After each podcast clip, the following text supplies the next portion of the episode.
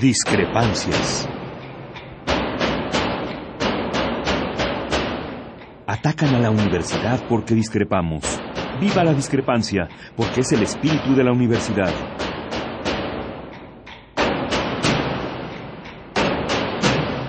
Martes de Discrepancias. Conduce Miguel Ángel Velázquez.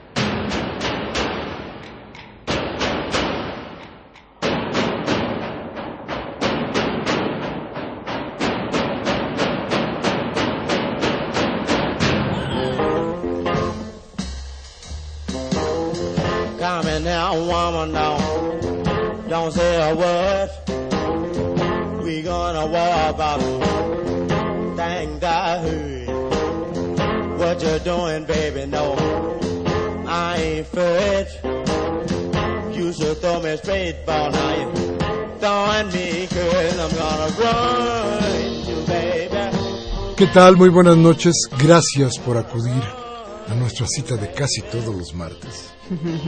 Aquí en Radio Nam, aquí con, con Cristina Urias, como siempre. Buenas noches, Cristina. Muy buenas noches, Miguel Ángel. Y Con feliz ustedes. cumpleaños. Gracias, gracias, gracias. Eh, en, esta, en esta hora en la que la pretensión de Radio UNAM de nosotros que usted reflexione un tanto, piense en lo que está pasando realmente en el país. Esta semana ha habido una discusión en torno a México, en torno a lo que nos pasa. Mientras todos los indicadores y todos los bancos han hablado de recesión en México, la Secretaría de Hacienda dice, no, vamos bien, estamos, vam- vamos a crecer más que en los países de Latinoamérica, incluso más que Estados Unidos. No advierte que el crecimiento de los países en Centro y Sudamérica y en Estados Unidos, el periodo pasado, fue mucho mayor que el que hubo en México. Eh, pero, pero yo no hablaría ni siquiera de si estamos o no estamos en recesión, porque difícilmente vamos a entender qué significa esto nosotros que tenemos que ir al supermercado o tenemos que echarle gasolina al automóvil o debemos de comprar lo que requerimos. Yo diría que nos está llevando el carajo. En términos absolutamente castellanos, fíjese usted. Y fíjese usted de qué tamaño son las desigualdades. Este país se está hundiendo porque no tenemos empleo, porque no hay pues, posibilidades de inversión como la iniciativa privada pretende que se debe de invertir. Y entonces hoy, hoy tenemos nada más, oiga usted esta cifra, que se nos han ido, es decir, los, los, los grandes capitales de, de México se han ido al extranjero durante los últimos 15 meses por una cantidad por ahí de los 30 mil millones de pesos en los últimos 15 meses. Y en el periodo de gobierno se han y para invertirse en, bancos. ¿eh? Y en todo este periodo, solamente para las inversiones en bancos y en otro tipo de cosas, el dinero mexicano que se ha ido a Estados Unidos representa 45 mil 381 mil millones de dólares. ¿Sabe usted qué es eso? Eso significa su empleo, eso significa reactivar la economía, eso significa que el país vaya mejor. Pero el berrinche de la iniciativa privada, de estos señores que necesariamente quieren dominar nuestra vida, es nosotros no invertimos, nosotros no damos dinero, en tanto las cosas no se hagan como nosotros queremos. Tanto así, fíjese usted, que hoy la Coparmex está pidiéndole a Enrique Peña Nieto, oiga lo que le voy a decir, está pidiéndole a Enrique Peña Nieto que construya, que mande un decreto para que muchas, muchas de las prestaciones que tienen los trabajadores en este país se cancelen cuando menos por un periodo. ¿Para qué? Para crear empleos. No es cierto. Para crear empleos, no, para que ellos ganen más dinero. Para debilitar aún más al gobierno, porque entonces no pagarían seguro social, porque entonces no pagarían una serie de cosas que son importantes para que el país funcione. Eso, eso es lo que nos tiene amolados. Este país no es que esté en recesión, Este país está lleno de traidores que cada día quieren ganar más dinero. Este país está lleno de gente que no está dispuesta a invertir en su país. Este país está mirando hacia el fútbol y no está mirando hacia los muertos de hambre, que son millones en México. Estamos hablando de que quizá más de la mitad de la población está empobrecida, es decir, seguimos siendo un país pobre. Y si no entendemos que esto debe tener un estado diferente al que hay hoy, al que nos ha dominado durante los últimos 30 años, la caída seguirá siendo en picada. Así es que así es que miremos al entorno para darnos cuenta de qué nos está pasando. ¿De qué sucede? No, no piense usted en la recesión. Piensa en que mañana no va a poder comprar la leche, o que mañana no va a poder pagar el Internet, o que quizá no pueda pagar el teléfono o la luz, o que quizá ya no tenga para transportarse. Eso, esa es la realidad. No importa cómo le llamen, no importa que por el calificativo se pelee la Secretaría de Hacienda y la iniciativa privada. No, la idea es clarísima. Estamos cada vez más empobrecidos las mayorías y cada vez más enriquecidos unos cuantos. En fin, bienvenidos hoy una vez más a esta cita con discrepancias. Gracias por estar con nosotros. Vamos a ir a un corte y vamos a regresar con el tema de este día. Nuestros teléfonos, como siempre, 5536-8989. Lada sin costo 01800 5052 688. Vamos al corte y regresamos.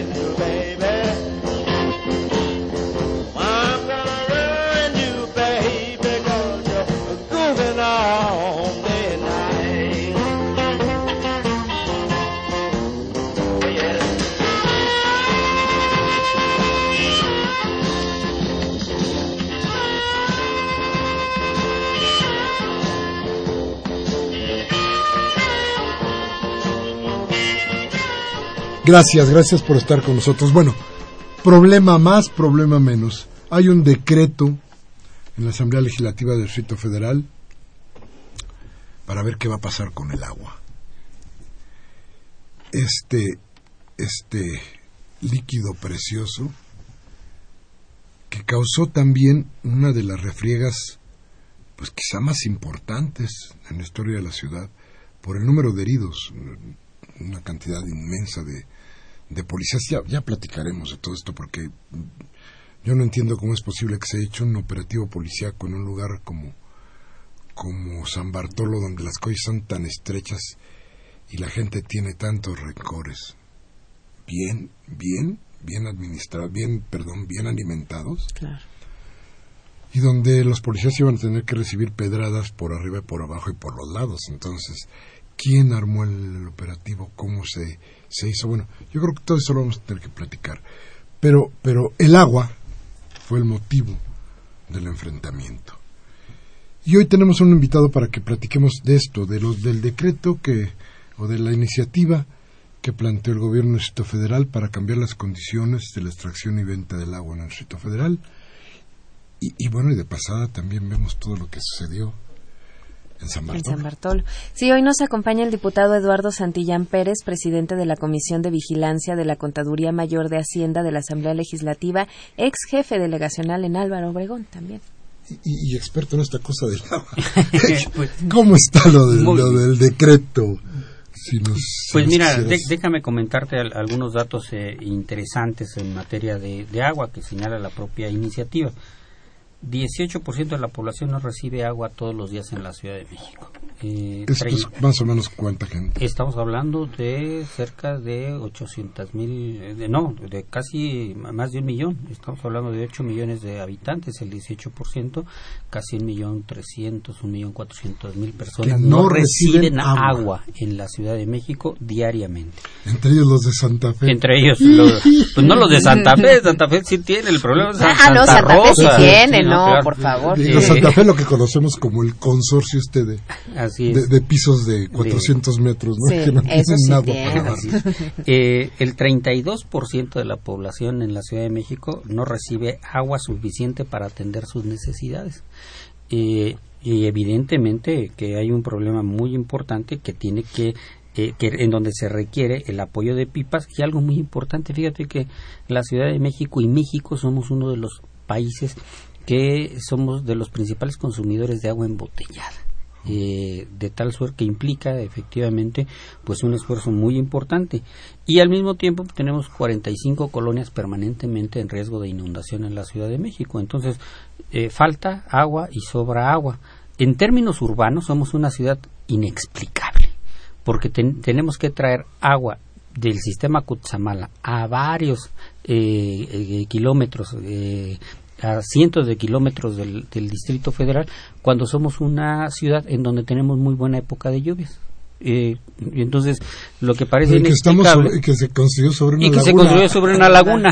Entonces, eh, tenemos lluvias, pero la, el agua que cae eh, no hay manera realmente de, captarla en realidad. Entonces el agua de que cae de lluvia hay que sacarla y tenemos el riesgo de inundación y el agua que, que tomamos tenemos que traerla. Entonces esto sin lugar a dudas pues ha puesto el tema del agua como uno de los eh, temas más importantes para darle viabilidad a la ciudad cuando se pregunta cuáles son los grandes riesgos de las ciudades y de manera muy especial de la Ciudad de México es cómo garantizar el suministro de agua de manera permanente considerando una serie de, elementos. Hay que considerar el cambio climático que nos genera eh, a veces menos temporadas de lluvias, más intensas, lo que nos genera un riesgo, o que eh, grandes procesos de, sequía. Entonces el estiaje también se va volviendo a veces muy largo. Entonces estas temporadas de lluvias que se vuelven tan atípicas, lluvias tan intensas, tan solo pues las últimas semanas hemos tenido lluvias importantes en la Ciudad de México. Entonces eh, el gran reto de la ciudad es cómo garantizar un derecho humano fundamental, que es el acceso a agua y a agua de calidad eh, para todos sus habitantes. El jefe de gobierno eh, ha planteado una iniciativa que eh, está fechada el 20 de mayo, precisamente hace unos cuantos días. De hecho, prácticamente apenas empieza a analizar a fondo el tema de la, de la iniciativa. Estamos hablando de una iniciativa muy amplia que, eh, para que nos demos una idea, incluye 163 artículos que trae desde aspectos muy importantes que es el reconocimiento del agua como un derecho humano. Esto es algo fundamental, que cualquier persona en la Ciudad de México debe tener derecho a el agua, que al mismo tiempo incorpora mecanismos eh, de reutilización del agua a nivel de ley que obliga para que las nuevas construcciones en la ciudad contemplen eh, sanitarios secos, por ejemplo, eh, sistemas ahorradores de agua, algo muy importante que se ha perdido en la ciudad, que es el tema de la cosecha de agua. Eh, tenemos que tener una mayor capacidad para captar el agua de lluvia a través de mecanismos eh, eh, importantes y que nos dé una mayor sustentabilidad. Me parece que también trae un apartado muy importante que es el de dotar al sistema de aguas de personalidad jurídica y patrimonio propio, es decir, volver un organismo descentralizado al sistema de aguas que permita eh, quitar muchas de las trabas administrativas que actualmente se tienen para la ejecución de obras hidráulicas.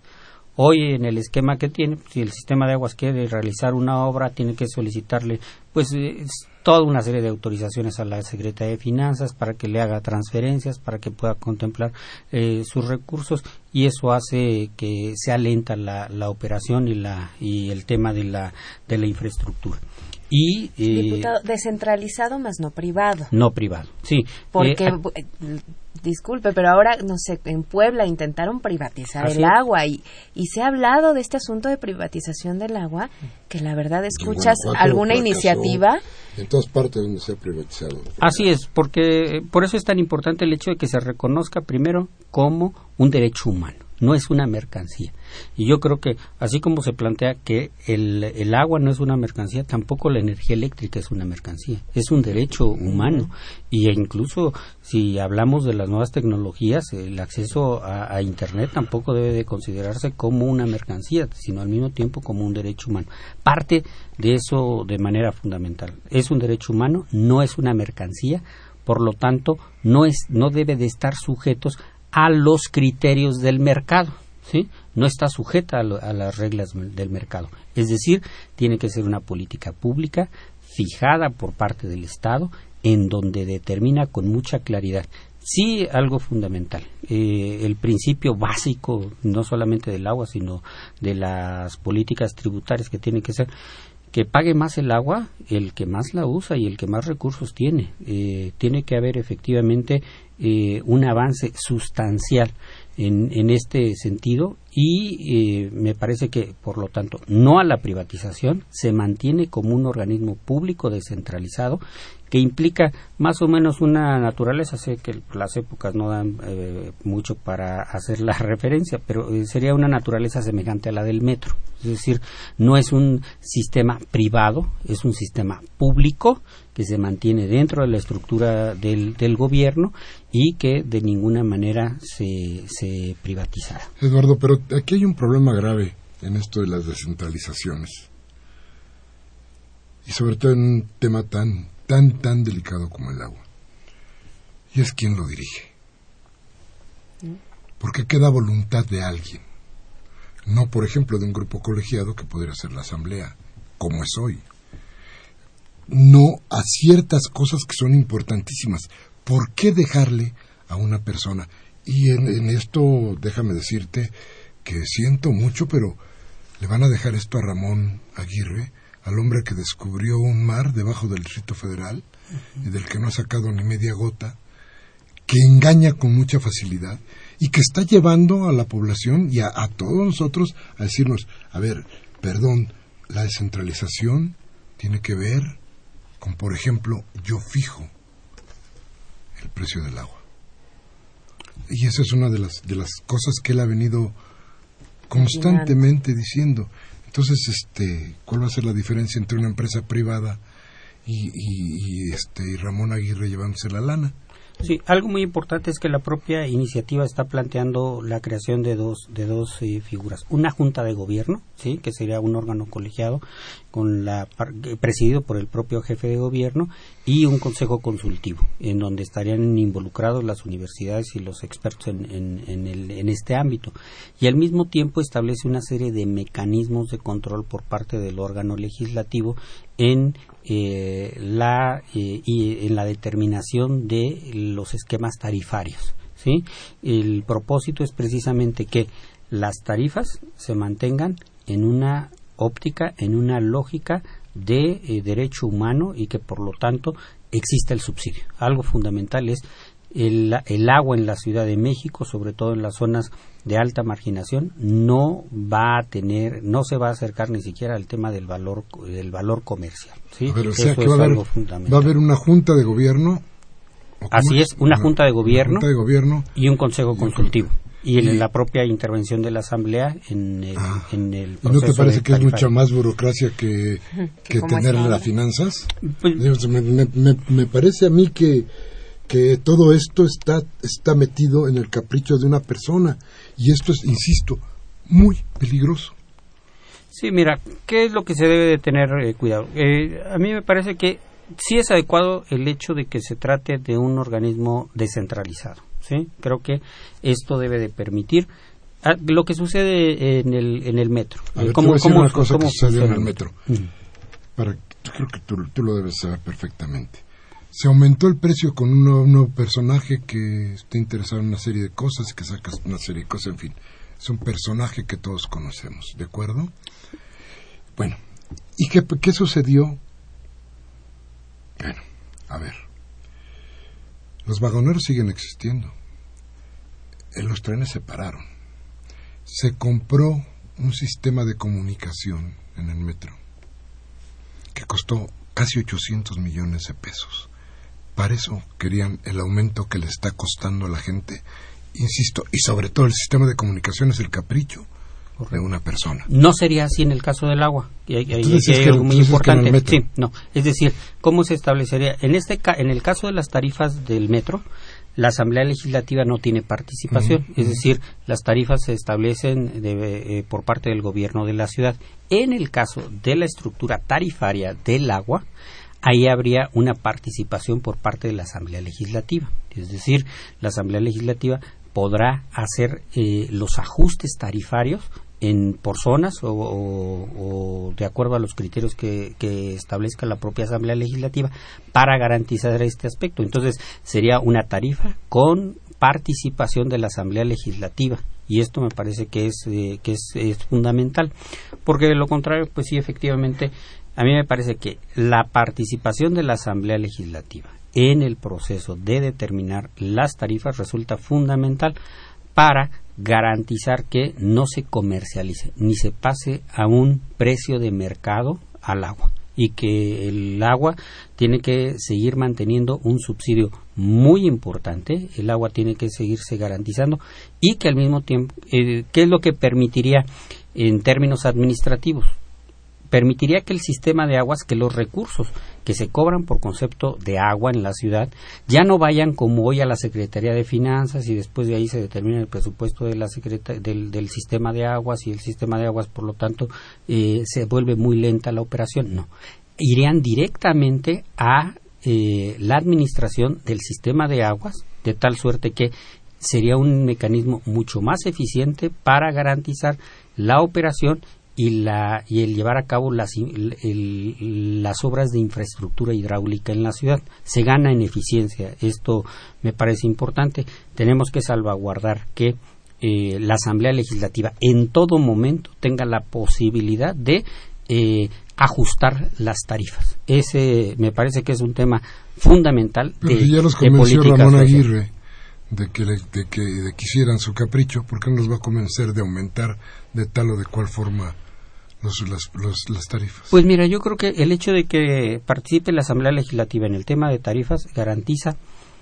primero la participación de los grupos de los grupos parlamentarios y algo muy importante al tratarse de un órgano colegiado me parece que la Asamblea eh, está en posibilidad la Asamblea Legislativa en los últimos años eh, prácticamente ha mantenido una política de subsidio importante al agua en la ciudad no vería yo por qué eh, la Asamblea tuviera que modificar un criterio Mira, fíjate que quienes más están contentos con este con esta iniciativa son los panistas, porque ven que existe negocio. Ellos son los que están quemando cohetes, están contentísimos. Por primera vez Federico Doring está tan tranquilo este, diciendo, no, que vaya, que bueno, que se descentralice, claro que sí, vive el negocio. Ellos están viendo el negocio, ¿eh? El PAN es el más contento. Yo no sé ustedes qué tanto, pero lo que sí me queda muy claro es que los más contentos en todo esto son los panistas. Los priistas, como andan en, los, en Dios de faldas, pues todavía no se dan ni cuenta de que anda pasando por estas cosas, ¿no? Pero bueno, este, y ustedes que se dan cuenta, yo digo, si ya los convencieron, si los pudo convencer un hombre de que esto, yo no creo que sea tan bondadoso para la población como para él, porque al final de cuentas él se va a convertir en el jefe del agua del Distrito Federal. Ningún organismo, ninguna cosa sobre él. Entonces, si ya los convenció de eso, ¿por qué no los va a convencer de, de hacer todas las injusticias que se le vengan a la cabeza? Mira, a mí me parece que se mantiene algo fundamental que es el hecho de que la política en materia de agua sigue siendo una facultad del jefe de gobierno. Sucedería esto si se hubiera, Sí, por un lado, o generado un mecanismo de, de, de privatización, como sí ha existido en algunos estados, en donde se crean organismos, organismos privados, que eh, se dedican eh, en términos reales a brindar el servicio de, agua. Creo que este es uno de, de, los elementos que tendrán que analizarse en la iniciativa para que se garantice en todo momento este aspecto. Que el jefe de gobierno mantenga efectivamente esta facultad de determinar la política hidráulica en la Ciudad de México y que el, en todo momento la Asamblea Legislativa tenga la participación en la determinación de las de las tarifas. Eso me parece que son como que algunos de los puntos irreductibles que tendrán que analizarse. Esta es una iniciativa es, va a formar parte de un proceso de discusión y de debate muy importante. Déjame decirte que hay una serie de eh, iniciativas, incluso dentro del propio PRD, que eh, han planteado la necesidad de fortalecer la política hidráulica. Creo que habrá algunos aspectos que sí tendrán que ser objeto de revisión de la iniciativa. Es cómo garantizamos estos aspectos que tú señalas, cómo garantizamos que no eh, caiga en un ejercicio unipersonal la dirección de la política hidráulica de la ciudad. Si eso pasa así, no van a tener cómo. No, entonces este es el primer punto. Hay varias iniciativas el debate va a ser importante, va a ser muy intenso. Tú recordarás que incluso eh, Marcelo Ebrar en su momento trató de, impulsar una, una iniciativa en materia de, de, agua. y que también era a, petición del mismo sujeto. Ramón Aguirre. Entonces, eh, porque además también tiene que ver estos contratos millonarios sobre el mantenimiento y las reparaciones del sistema hidráulico, ah, las empresas que van a estar ahí involucradas.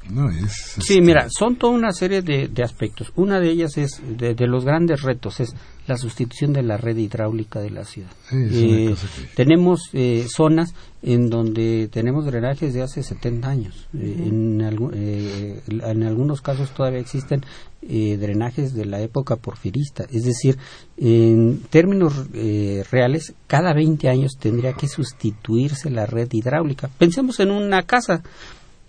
En cualquiera de nuestros hogares tenemos que cambiar la red hidráulica con en, determinado periodo. En el caso de las ciudades, de repente es sumamente complejo llevar a cabo esos aspectos. El tema tarifario resulta también fundamental. ¿Cómo eh, establecer un precio justo, eh, un pago de derecho justo eh, de las, de las tarifas? ¿Y cómo logramos concientizar? Eh, es lamentable que en algunas colonias del, Distrito Federal la población pueda vivir con hasta 50 litros de agua diarios, cuando la recomendación de la ONU tiene que ser de por lo menos 150 eh, litros. Y ¿Cómo es posible que todavía en muchas viviendas de la Ciudad de México en un baño se gasten 300 o 400 litros de agua? Es decir, sigue dándose un mecanismo, me parece, muy eh, muy inequitativo, muy injusto. Eh, el tema me parece, el tema de la, del agua tiene que haber una política efectivamente de izquierda en donde eh, efectivamente se garantice el suministro de agua eh, de, manera universal. Entonces, no va a ser fácil el tema en la Asamblea. ¿eh? Sí hay algunas, eh, algunos puntos que generan controversia. yo en lo particular, en este momento veo una gran coincidencia en que se trate de un derecho humano, que no sea una mercancía. Creo que hay coincidencia en que se trate de un organismo descentralizado. Habrá un debate de cómo garantizar que eh, la Asamblea Legislativa siempre tenga la posibilidad de participar en la determinación de las tarifas eh, y también algo muy importante que tiene que ver la regulación de la iniciativa privada o de las eh, o de las empresas en los procesos de mantenimiento de la ciudad. Las tarifas, diputado, no podrían depender también del ingreso de los mexicanos. Mira, en el caso de agua, más justo, ¿no? En el caso del agua, lo que se tiene que hacer es garantizarse el acceso universal al agua. ¿Qué implica? Que entre más aguas consumas, más cara es. Ese es el principio básico. Es decir, si nosotros logramos garantizar 200 150 litros de agua, que es el promedio recomendado por la ONU, diariamente a una persona, esos 150 litros deben de eh, ser de muy fácil el acceso y universal y garantizarse completamente.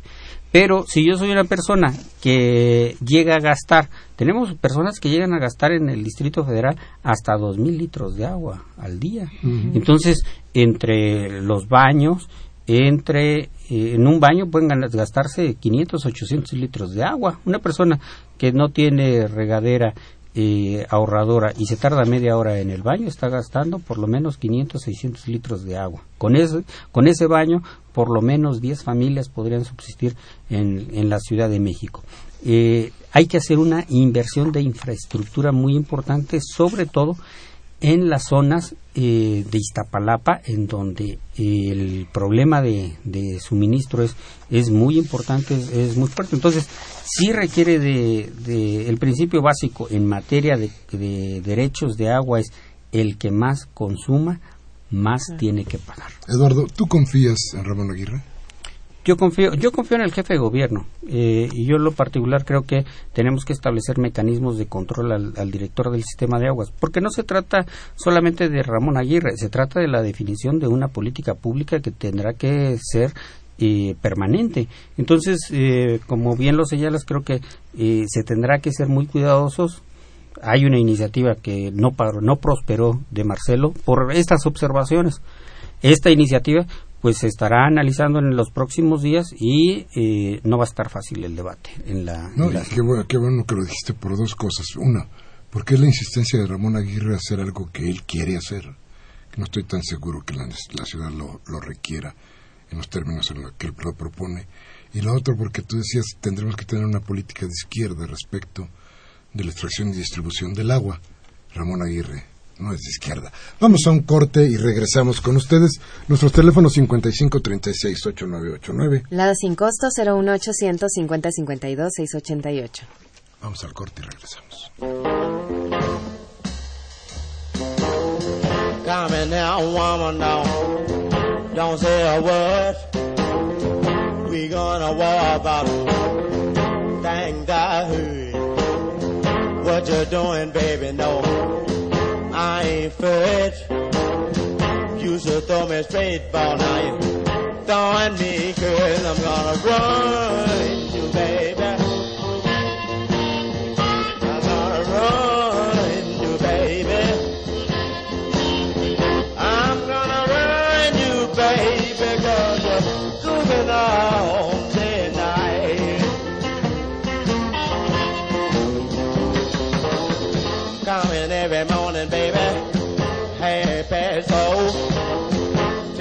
bẹ́ẹ̀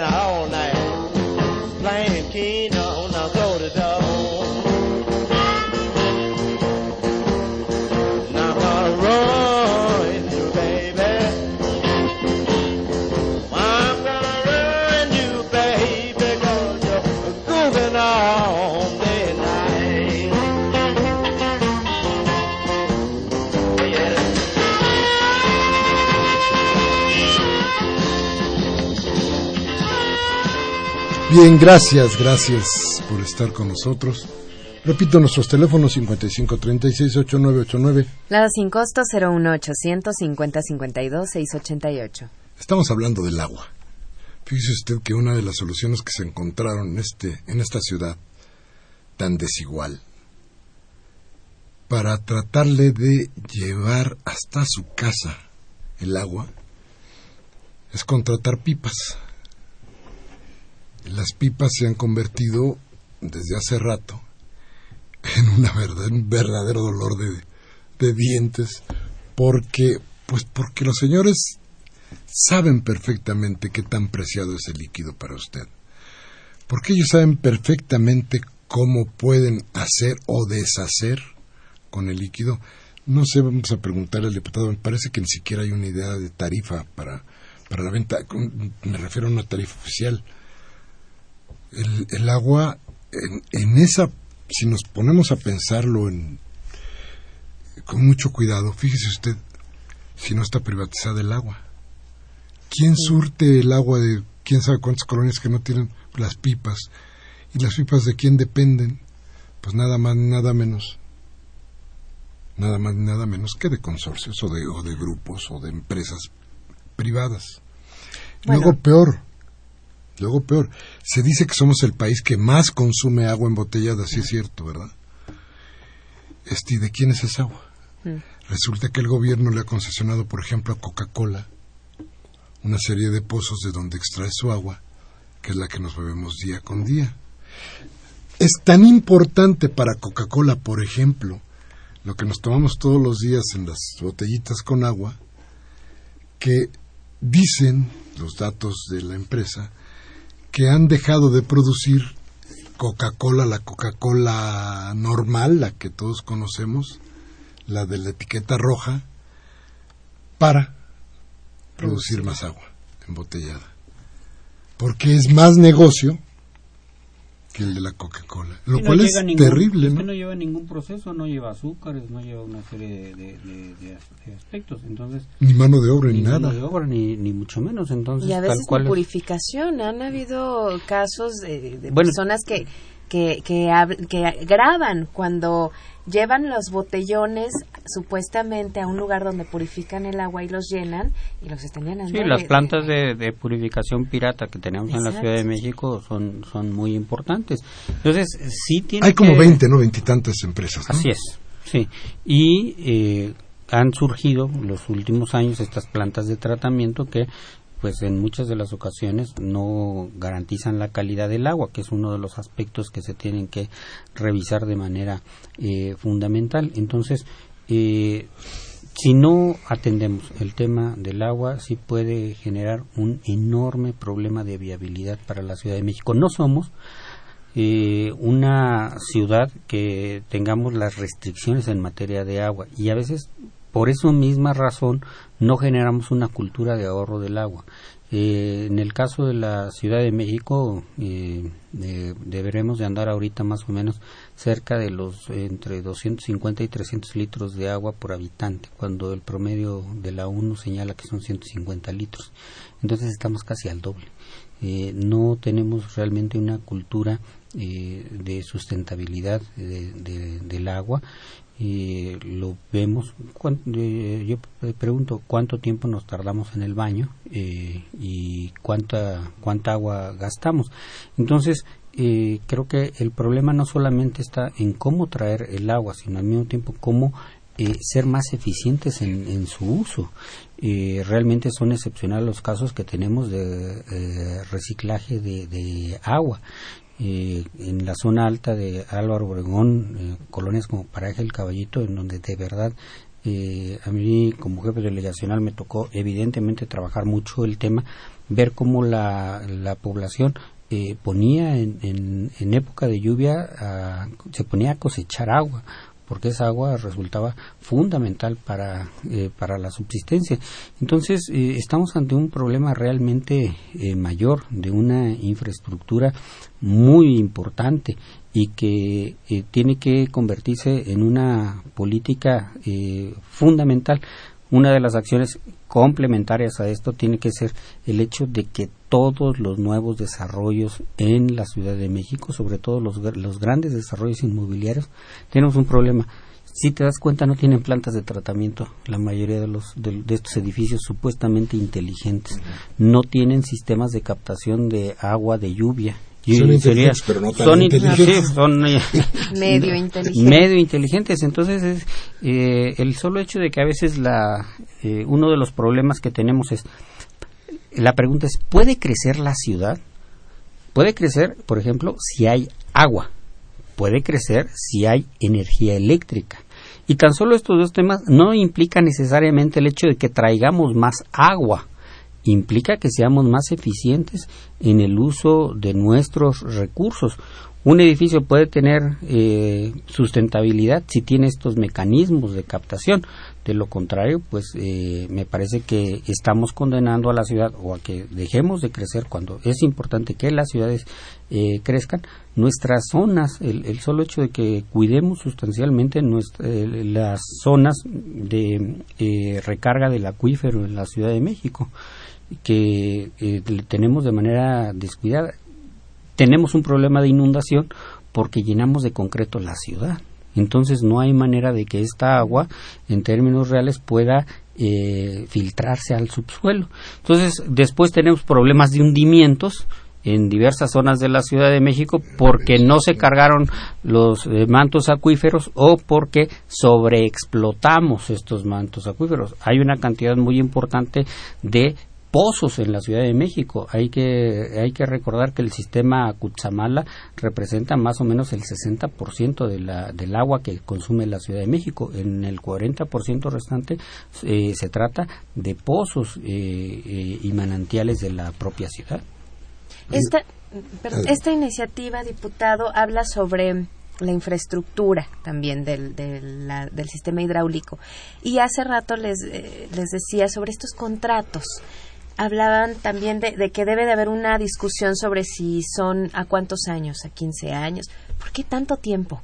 Fíjate que hay en este momento una, estamos trabajando en la Asamblea, yo creo que en el periodo extraordinario que estamos programando para 9 y 10 de junio, vamos a establecer una regulación para los contratos de largo plazo. Hoy hay una absoluta discrecionalidad, quiero mm, decirlo, y que, y de verdad, porque hoy a un funcionario se le ocurre, y si contratamos de una vez para 20 años tal concepto, Pero es que es mucho ¿y bajo qué criterio? Si no funciona, entonces, eh, hay, eh, creo que en algunos casos se puede abusar de la figura. Eh, hay una serie de temas en los que sí vale la pena tener contratos multianuales, ¿no? Eh, pero eh, se tiene que ser muy cuidadoso en que sean en las mejores condiciones. Una de dos es, eh, hay un tema, hay una serie de, temas complejos, eh, diversos. no es lo mismo efectivamente contratar el tema de alumbrado para la ciudad, darle mantenimiento a las vías primarias en la Ciudad de México durante 10 mm, años y garantizar y garantizar eh, los mejores precios. Ese puede ser un buen objetivo de la, de la disposición. Pero a veces también se puede decir, bueno, y si no está lo suficientemente regulado, pues entonces lo que estamos haciendo es generando un contrato de 10 años para un amigo, ¿no? Entonces creo que eso no es eh, el, propósito. Por primera ocasión vamos a tener eh, mecanismos que van a permitir medir los contratos a largo plazo, que implicará la obligatoriedad de tener los estudios financieros a largo plazo, tener las proyecciones y tener los estudios de mercado que garanticen que efectivamente ese contrato a 10 años va a representar qué ahorro para la ciudad. ¿Sí?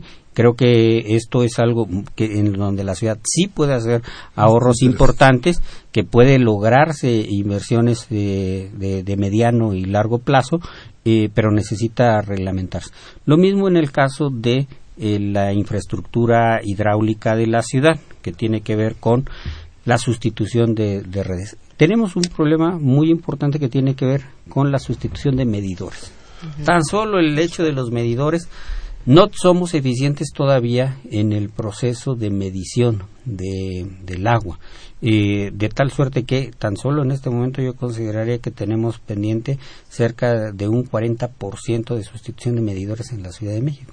¿Cómo establecer una política tarifaria si no logramos concluir ese, ese proceso?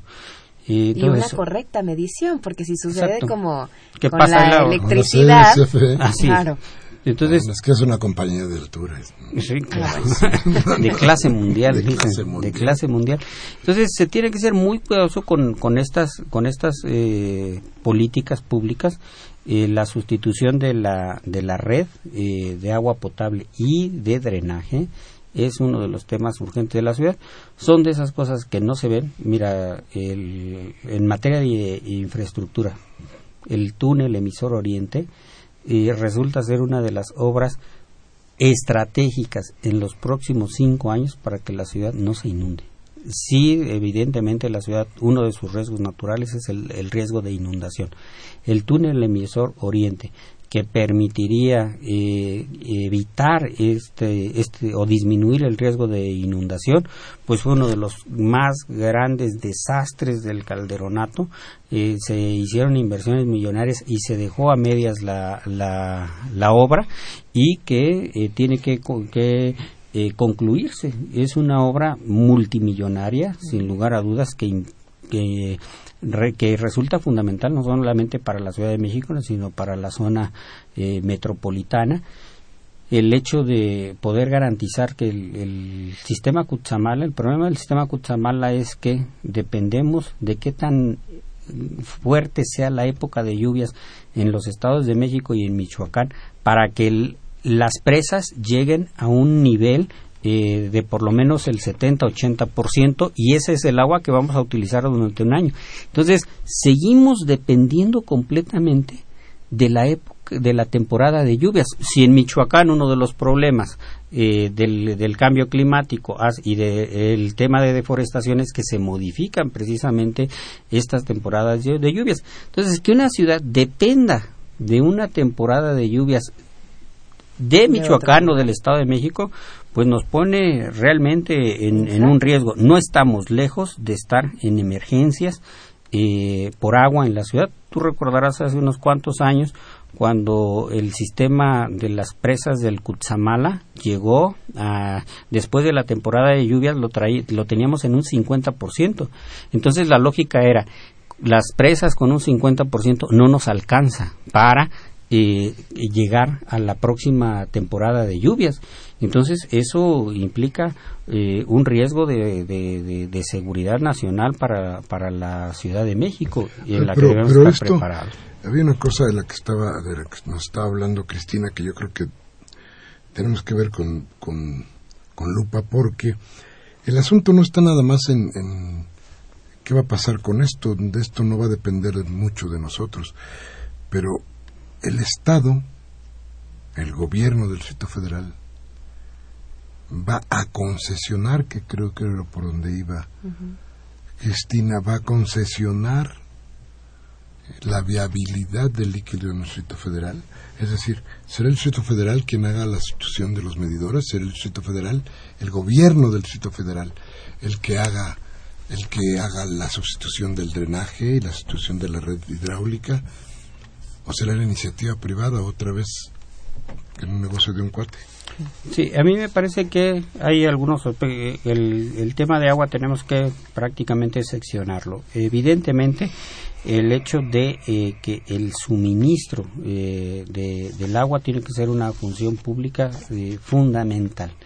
que tiene que haber una muy clara regulación en lo que corresponde a el tema del mantenimiento. Creo yo en lo particular creo que se tiene que fortalecer la infraestructura del sistema de aguas para lograr que seamos autosuficientes en materia de mantenimiento. Eh, me parece que así como es muy importante no privatizar el servicio de agua, también me parece muy importante que no se desplace el mantenimiento eh, eh, no se puede privatizar el mantenimiento de la infraestructura hidráulica, ¿sí? Porque seguiríamos estando en las manos privadas. exactamente, porque seguiríamos estando en las manos en las manos privadas. Evidentemente, el tema de la creación de infraestructura, ¿no? Eh, pues sí es evidentemente un tema eh, con participación de, la, de, las empresas, es decir, las empresas que pueden desarrollar pues las perforaciones de los de, los pozos, las que pueden desarrollar la obra de infraestructura que se requiere, el túnel de Mirosor Oriente y una serie de, de obra de infraestructura, pues es evidentemente que sí. Entonces, eh, estos son los aspectos que tenemos que garantizar que la ley eh, sea lo suficientemente clara para evitar la privatización en la prestación del servicio.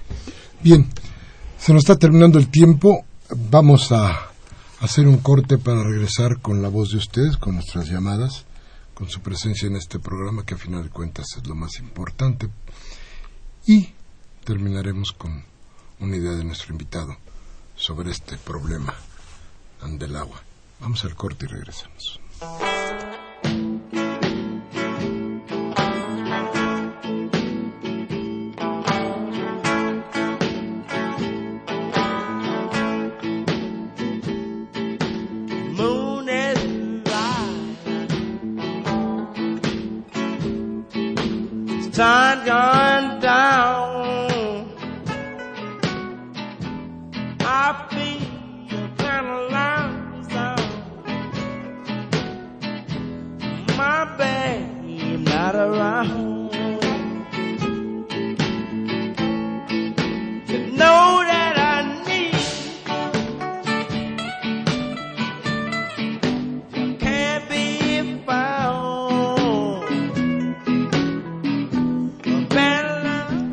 Gracias, gracias por seguir con nosotros. Cristi. Nos llamó Armando Rojas de Coyoacán. Dice, la nueva propuesta del agua es para privatizar. No se preocupan por captar y filtrar el agua de lluvia. Hacen obras para extraer el agua en vez de invertir en, en infraestructura para captación de agua de lluvia. Aguas con esa propuesta o nos pasará como los de Aguascalientes que están arrepentidos de haber dado el agua a empresas extranjeras. La señora Cárdenas de Naucalpan dice, para el invitado, Pedro Moctezuma, Agua para Todos, página de un experto en la que se exponen soluciones respecto al tema del agua. La señora Rosario Viveros de la Gustavo Madero dice, ¿por qué va a entregar esos recursos del agua a los privados? ¿Con qué fin? Está el rumor del cambio de medidores. Armando Rojas dice, la empresa cobra por el servicio que no hacen o que le inventan. No leen los medidores.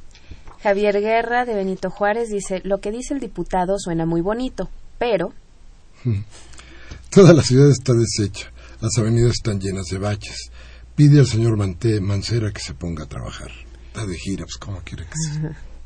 Benito Díaz de Satélite dice, no somos muertos de hambre, sino vivos hombres. David Juárez dice, el señor Ramón Aguirre, ¿qué, pertenece, ¿qué parentesco tiene con el ex regente de la ciudad? de hace algunos sexenios. No, no, yo no creo ninguno, entre otras cosas porque don Ramón Aguirre, aquel, el de Torres Mochas, era muy simpático y este es un hígado, hijo Artemio Gallegos dice, sugiere a don Miguel entrevistar al exdiputado Gerardo Fernández Noroña para tratar los temas actuales y a Claudia Sheinbaum, secretaria de Energía en el GDF de AMLO. Vamos a hablar con Claudia, desde luego. Everardo López dice, luego de que el gobierno democrático ya oficializó la criminalización de la protesta social, estoy convencido de que necesita México una organización revolucionaria como la que actualmente existe en, Nigeria que lucha contra el gobierno corrupto. ¿Qué opina usted de esto? Eh, mire, déjeme decirle rapidísimamente. Yo creo que mientras no podamos plantearnos, por ejemplo, una opinión común, tengamos una idea de qué cosa es nuestra sociedad y que no, que estemos rechazando la posibilidad de organizarnos, todo lo demás es una entelequia.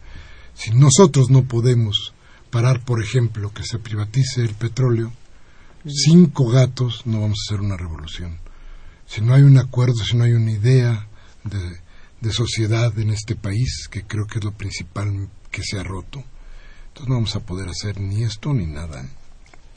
Francisco Javier González dice, en esta iniciativa de descentralizar el agua del DF, ya se tomó en cuenta que el agua viene del Estado de México. ¿Qué se va a hacer cuando el agua deje de llegar por ahí?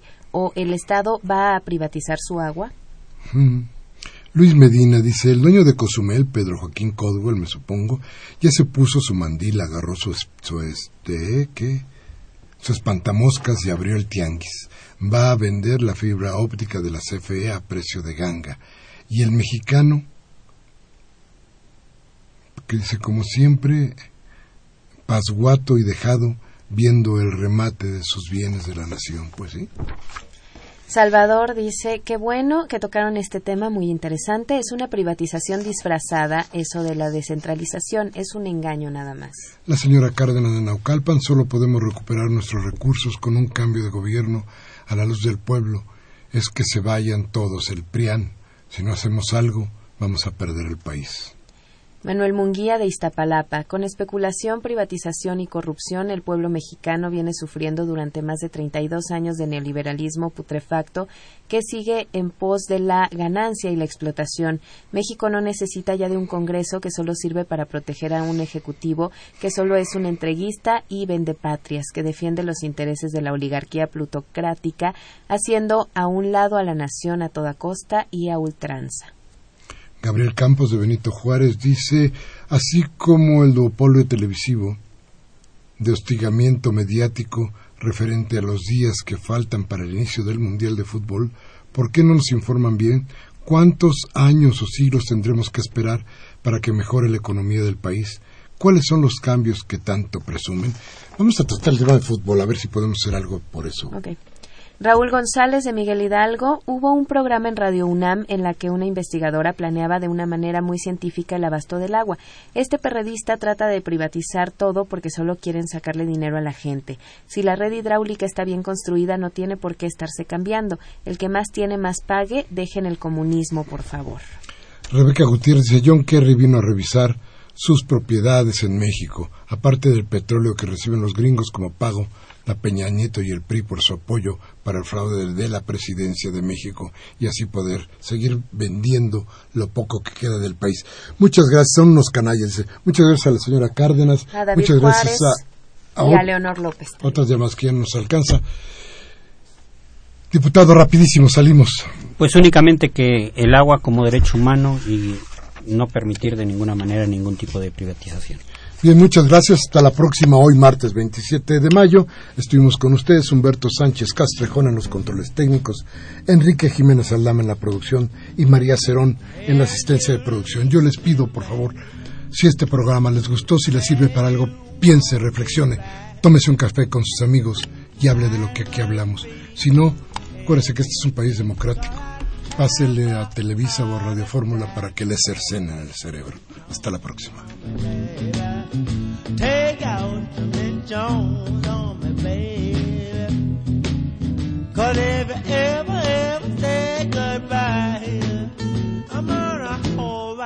Off and die.